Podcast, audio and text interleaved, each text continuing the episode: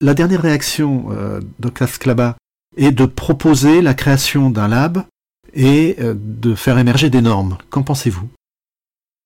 Je ne vais pas euh, commenter mon camarade et néanmoins concurrent, mais je, comprends sa démarche. Maintenant, en France, d'une manière générale, on est plutôt bien équipé. On a le CNPP, qui est un laboratoire de renommée mondiale, qui est reconnu par les assureurs, qui rentre complètement dans ces process de bureau de contrôle, de certification APSAD et ainsi de suite, qui est là justement pour valider la tenue au feu des matériaux, les dispositifs de calfeutrement, et plein plein de choses qui valident vis-à-vis de la protection incendie. En France, on a la chance d'avoir le CNPP, et on a aussi la chance que la majorité des fournisseurs font passer au CNPP leurs équipements, leurs portes, leurs euh, morceaux de parpaing, leurs panneaux sandwich, peu importe, pour euh, justement fournir ces certificats. Oui, ben, je, je, vous vends un matériau qui est euh, coupe-feu une heure, et voilà le certificat CNPP qui va avec, et vous pouvez le fournir à votre assureur. Et l'assureur ne connaît que le CNPP, il ne reconnaît pas les initiatives privées et individuelles. Lui, il raisonne de manière globale, il est là pour évaluer un risque, et pour lui, le risque, il l'évalue avec des laboratoires qu'il a agréés. Donc le CNPP est le vrai euh, laboratoire mhm. efficace qui existe depuis des décennies en France, qui, est, euh, qui a une renommée euh, mondiale et qui est vraiment l'expert pour ça. Est-ce qu'il y a nécessité d'avoir de l'initiative privée pour mieux étudier le comportement au feu d'un certain nombre de choses Plutôt non, de mon côté? Euh, est-ce qu'il y a nécessité euh, de choisir justement de, faire des choix technologiques qui vont dans le sens de ces agréments ou ces tests CNPP et, euh, et l'accord de l'assureur? Je pense plutôt oui. Quand on regarde l'évolution des technologies aujourd'hui, on assiste à, l'arrivée de des infrastructures hyper convergées, d'un certain nombre de choses qui font que on déplace un certain nombre de problématiques et de risques. Et puis, entre autres, d'ailleurs, sur les alimentations électriques, sur également la climatisation, le cooling, Aujourd'hui, il faut être de plus en plus proche de la baie, voire du rack. Est-ce que c'est pas un nouveau problème qui émerge? Alors, c'est deux très très bonnes questions et je vais vous répondre déjà sur la partie risque. Sur les deux dernières décennies, euh, on a énormément concentré les infrastructures, c'est-à-dire un, nombre relativement limité, quelques centaines de data centers aujourd'hui concentrent ce qu'il y avait avant sur 500, 600 petits data centers d'entreprise, euh, ce que j'appelle régulièrement euh, les placards à balai, hein, c'était vraiment ça, le petit local archive transformé en salle informatique. Donc le, risque s'est énormément concentré sur, au final, assez peu de data centers. Donc il y a, y a, cette notion qui n'existait pas il y a une vingtaine d'années. Euh, est-ce que c'est bien, est-ce que c'est moins bien D'un point de vue déjà énergétique, c'est plus intéressant parce que quand on concentre la puissance, ça permet d'être plus efficace. D'un point de vue sécurité des biens, c'est beaucoup plus problématique parce que dans un espace plus restreint, il y a beaucoup plus de valeur.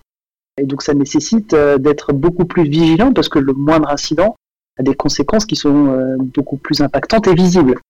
Ça c'est le premier sujet. Maintenant on est en train un peu de sortir de ça parce qu'il y a toute la mouvance du edge où justement on va essayer de déconcentrer cloud. De toute façon l'informatique c'est un éternel recommencement entre la concentration et la déconcentration des infrastructures. La notion de client-serveur euh, qui a créé toute cette décentralisation, parce qu'avant c'était les terminaux sur un serveur. Bon. Maintenant il y a cloud, on reconcentre donc et puis maintenant, il y a le edge et on redéconcentre. Mais c'est un de recommencement, ça fait des décennies que c'est comme ça. Ça changera pas. Donc maintenant, avec le edge, on va beaucoup plus éclater le risque, ça c'est sûr. Maintenant, euh, il va pas falloir à nouveau faire des concessions sur euh, la sécurité des biens, la sécurité incendie, l'intrusion et ainsi de suite.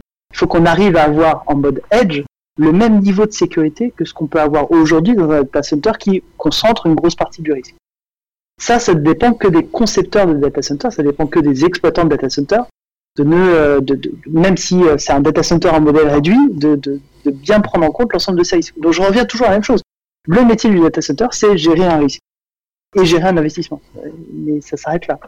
Donc ça, c'est le, premier sujet. Le sujet sur les batteries, je vais vous prendre un, exemple. Nous, on a toujours interdit les batteries. Ça fait 20 ans que dans nos salles informatiques, on interdit les batteries. Et c'est pas faute de voir des produits constructeurs à longueur de temps essayer de venir chez nous, des clients qui nous demandent ah, on a envie de mettre des batteries dans nos serveurs, est-ce que vous pouvez retirer vos ondulants, on va mettre des batteries dedans? Nous, on a toujours refusé catégoriquement de mettre des batteries dans les serveurs. La majorité de nos incidents un peu impactants, ça a toujours été avec les batteries. Les batteries, c'est un élément qui est, euh, qui est euh, risqué, sensible, qui nécessite de la maintenance, qui a besoin d'une température constante, ça c'est super important, et il y a toujours un risque d'emballement qui est plus ou moins contrôlé. Donc on n'a pas envie d'avoir des batteries à côté de euh, disques durs, de SSD, de serveurs. pour moi, c'est non. C'est un non catégorie. Après, il y a beaucoup d'acteurs de renommée mondiale qui le font. Hein. Google le fait très largement. A un certain nombre d'acteurs. Nous, en tout cas, on a toujours estimé que le risque est beaucoup trop important, alors que quand on a des onduleurs avec des grosses batteries, au moins on, isole ces batteries dans un local coup-feu, on y met de l'extinction incendie, on y met du VSDA, on n'entend plus parler. Au moins on est tranquille. Voilà, après c'est un, choix, euh, c'est un choix du concepteur du savoir, c'est un choix de l'utilisateur du savoir, mais en, tout cas c'est un choix qu'on refuse, y compris en colocation, parce que nos data centers sont utilisés en partie pour nous-mêmes, et pour l'autre partie, bah, pour des grands clients qu'on héberge en, mode data center. Et donc, même pour nos clients, on interdit les batteries dans les salles. Ensuite, il y a les évolutions technologiques. Depuis quelques années, on commence à voir apparaître des nouvelles générations de batteries, ce que j'appelle les batteries V0. J'en parle un petit peu d'ailleurs dans mon, dans mon blog post. Ce sont euh, des batteries auto-extinguibles, c'est-à-dire qu'en cas d'emballement ou en cas d'incendie, en cas de court-circuit, c'est des batteries qui ne brûlent pas et qui, euh, de par la matière du bac en plastique de la batterie, arrivent à s'auto-étouffer et donc éviter un emballement qui prenne de l'ampleur. Euh, c'est devenu un standard chez nous. Euh, on le fait aujourd'hui euh, au fur et à mesure des campagnes de remplacement de batteries. On va accélérer ces campagnes-là parce que c'est une technologie sur laquelle il faut miser. C'est pas un surcoût énorme et ça permet une nouvelle fois de réduire le risque. Et dans notre logique de, de gestion du risque, c'est un investissement qui est intéressant à faire. donc voilà pour le sujet des batteries qui est un sujet qui est euh, épineux, complexe et en termes de gestion de risque euh, encore plus complexe. En tout cas, nous, on a toujours dit et j'ai toujours communiqué euh, sur ce, sur ce point-là. C'est une, batterie dans une salle informatique, c'est juste non. C'est même pas envisageable. Même s'il il y a un assureur, qui dit je suis d'accord, nous on le fera pas parce que on estime que c'est trop dangereux.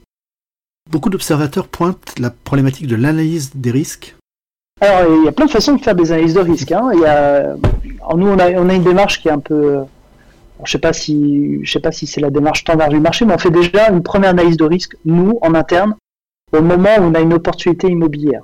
Quand on a un terrain ou un bâtiment qui est disponible, on va commencer à regarder nous de notre côté. Est-ce qu'il y a des carrières en dessous? Est-ce qu'il y a un industriel à risque à côté? Euh, Est-ce qu'il y a un risque d'inondation Est-ce qu'il y a une conduite de gaz haute pression? Est-ce qu'il y a, ça c'est les trucs classiques. Après, on va faire toute la, partie plus métier, c'est-à-dire est-ce qu'il y a de l'énergie, est-ce qu'il y a de la fibre optique, est-ce que le bâtiment va nécessiter euh, des investissements considérables, est-ce qu'on doit, le détruire, est-ce qu'on doit le reconstruire. Ça, c'est vraiment toute notre partie-là. Après, il y a la réglementation qui vient nous, provoquer cette, euh, cette analyse de risque, puisque on est généralement soumis à, à l'ICPE. Euh, donc l'ICPE, c'est après ça dépend de la puissance, mais peut-être à seuil d'enregistrement ou à seuil de déclaration, peu importe, mais la réglementation nous impose une analyse de risque.